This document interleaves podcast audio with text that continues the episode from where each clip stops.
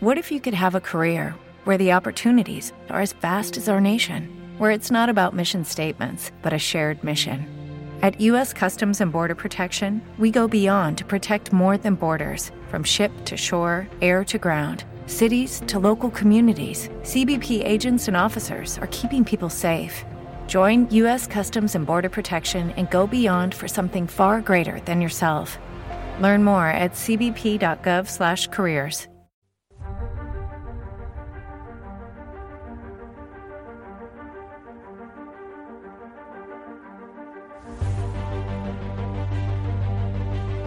El viajero de la ciencia te invita a dejarte llevar por la curiosidad.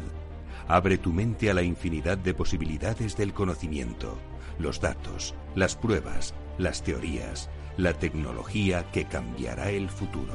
Todo cabe en un camino que se abre ante nosotros y nos despierta la necesidad de indagar en nuestro entorno y hasta en el último extremo del universo conocido. El viajero ya está en marcha.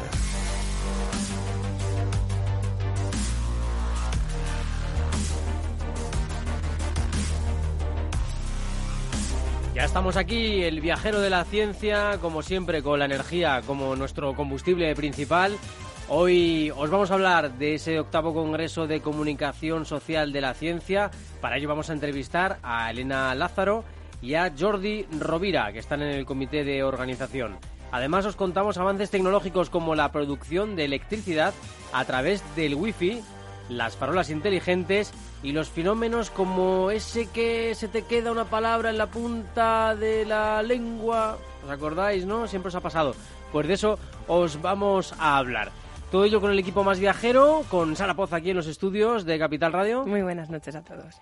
En el estudio Maserati también Alberto Coca, nuestro técnico más científico, el hombre que con su bata consigue que tengamos nuestro super sonido. Y en la redacción han estado Beatriz Álvarez, Teresa Gundín y Teresa Fernández en la gestión del proyecto, a la cual la tenemos con un poquito de fiebre, así que a ver si se mejora un poquito. Y a la edición y al micrófono vuestro viajero de la ciencia, Carlos Alameda. Ahora titulares. El viajero de la ciencia, Carlos Alameda.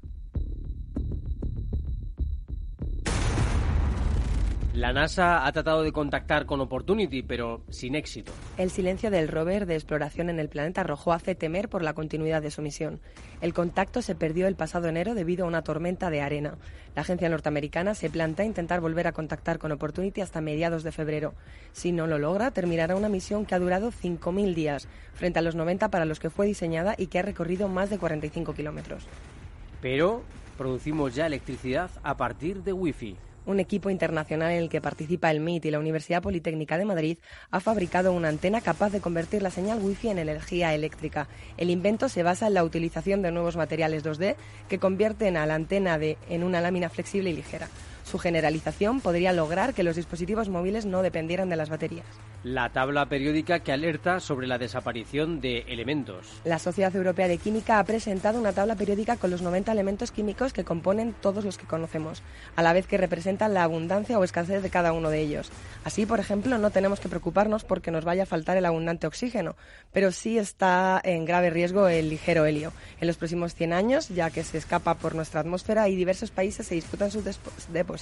El número de tumores asociados al tabaco se va a duplicar en casi 20 años porque un nuevo estudio realizado en León, pero representativo de toda España, revela cómo el número de tumores asociados al tabaco se ha incrementado notablemente en las últimas décadas. Al analizar los datos disponibles entre 1997 y 2014, los investigadores han comprobado que el aumento de las cifras del cáncer relacionado con el hábito de fumar es más pronunciado entre las mujeres ensamblan el genoma del ajolote, una criatura que podría ser clave en la regeneración de órganos humanos. Un equipo de científicos de la Universidad de Kentucky, Estados Unidos, ha logrado ensamblar el genoma del ajolote, un anfibio superpotente, endémico de los lagos de México.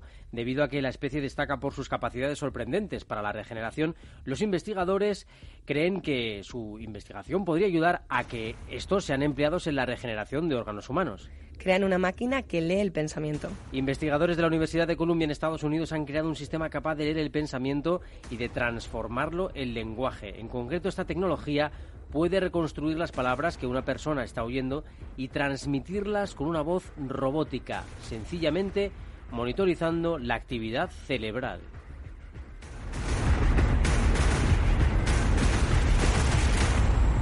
El viajero de la ciencia, Capital Radio.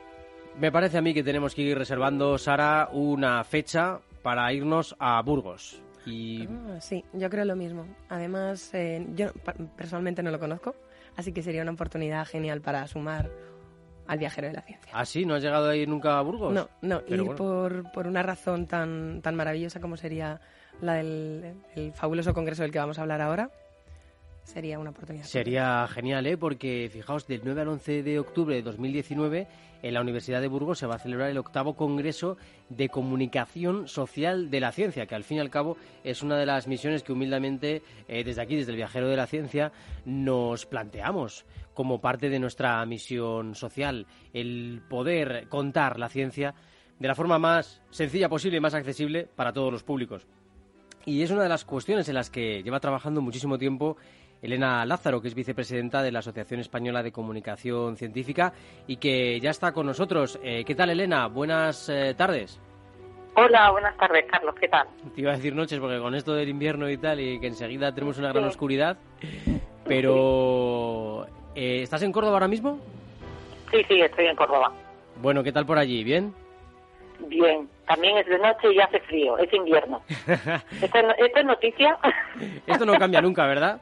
Eh, de momento, vamos, en esta época. Y, Elena, bueno, pero por ahí maravilloso, ¿no? Como siempre, imagino que trabajando mucho desde la Universidad de Córdoba en, la divulgación, ¿no? De la ciencia.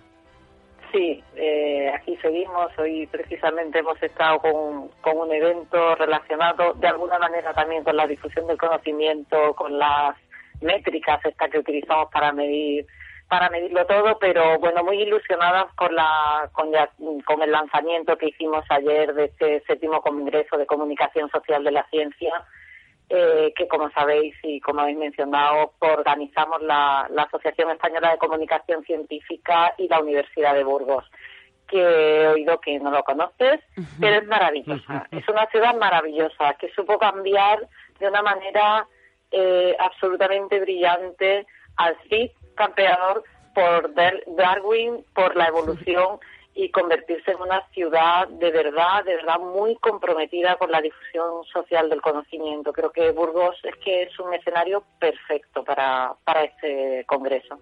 Además, luego lo hablaremos, pero tenéis también pensadas algunas visitas culturales para el viernes, ¿no? Ya para, eh, digamos que aflojar un poco. ¿Te está gustando este episodio? Hazte fan desde el botón Apoyar del podcast de Nivos.